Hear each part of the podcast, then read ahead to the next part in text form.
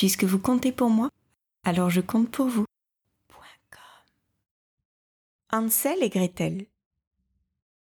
Il était une fois un pauvre bûcheron, sa femme et leurs deux enfants, Hansel le garçon et Gretel la fille.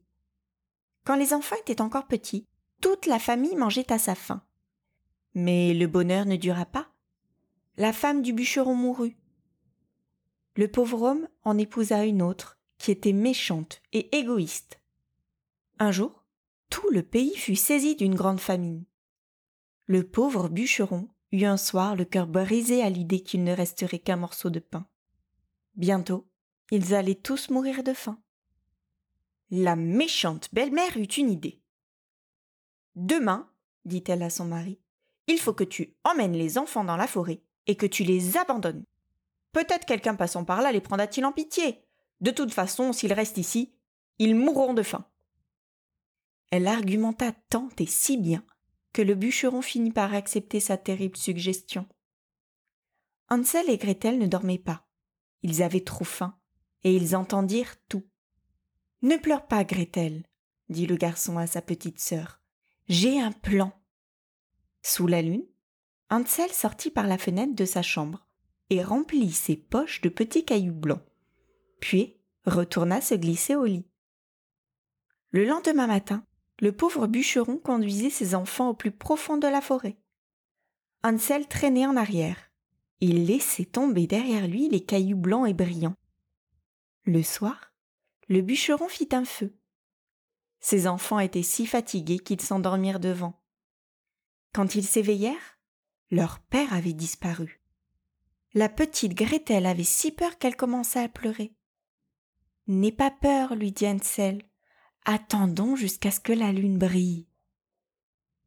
Une fois la lune levée, les enfants purent voir les cailloux briller sur le sentier de la forêt. Ils suivirent la piste, et au matin, ils étaient chez eux. Leur père se réjouit de revoir ses chers petits. Mais leur belle-mère était furieuse que son plan ait échoué. Bientôt, elle commença à harceler de nouveau son mari. Il n'y a pas assez de nourriture pour nous tous. Emmène tes enfants ou nous mourrons. Cette fois, pour être sûr que le bûcheron ne ferait pas d'erreur, la belle-mère vint avec eux. Cependant, elle ne vit pas que Hansel semait les miettes de pain de leur déjeuner sur le sentier de la forêt. Une fois de plus, le bûcheron fit un feu pour les enfants. Et une fois de plus, ils s'endormirent devant. Quand les enfants s'éveillèrent et se trouvèrent seuls, ils commencèrent à chercher les miettes. Mais les oiseaux les avaient mangées. Ils se mirent en route pour retrouver leur maison. Mais en fait, ils ne faisaient que tourner en rond. Hansel vit alors un joli petit oiseau blanc sur une branche qui leur sifflait de le suivre. Là, ils virent dans une clairière la plus extraordinaire maison dont on puisse rêver. Les murs étaient en pain d'épices et le toit en gâteau. Les fenêtres étaient de sucre et les portes de sucre d'orge. Hansel et Gretel avaient tellement faim qu'ils se précipitèrent pour en manger des morceaux. La porte s'ouvrit alors et une vieille femme sortit. Les enfants sursautèrent, mais elle leur sourit et dit Venez, mes enfants, n'ayez pas peur. La vieille dame leur prépara un merveilleux repas et les conduisit à une chambre où les attendaient deux petits lits avec des oreillers bien doux et de jolies couvertures. Les enfants s'endormirent en pensant qu'ils étaient sauvés.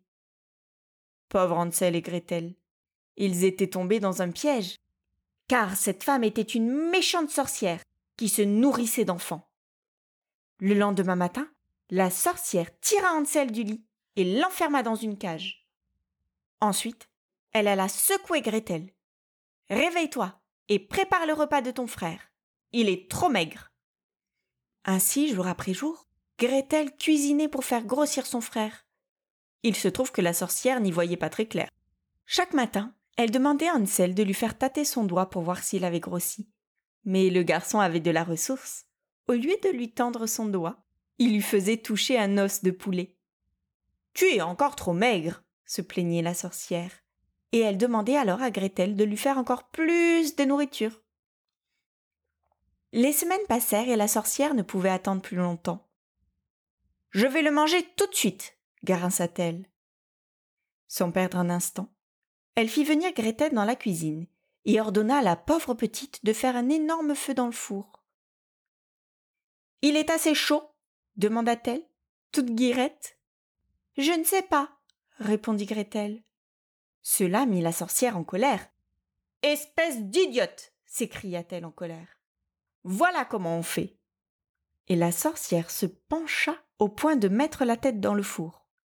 Alors, Gretel la poussa un grand coup, et la méchante sorcière tomba dedans et fut aussitôt grillée. Gretel délivra aussitôt son frère et les deux enfants se mirent à sauter de joie. Avant de s'en aller, ils fouillèrent la maison et trouvèrent quantité de pièces d'or cachées dans la chaumière. Puis, comme par magie, ils virent un sentier s'ouvrir devant eux dans la forêt. Il les emmena à leur chère maison. Leur belle-mère détestée était morte, et leur père était triste et désolé. Heureusement, Hansel et Gretel oublièrent bientôt l'épisode de la sorcière. Ils pardonnèrent à leur père et vécurent ensuite heureux ensemble.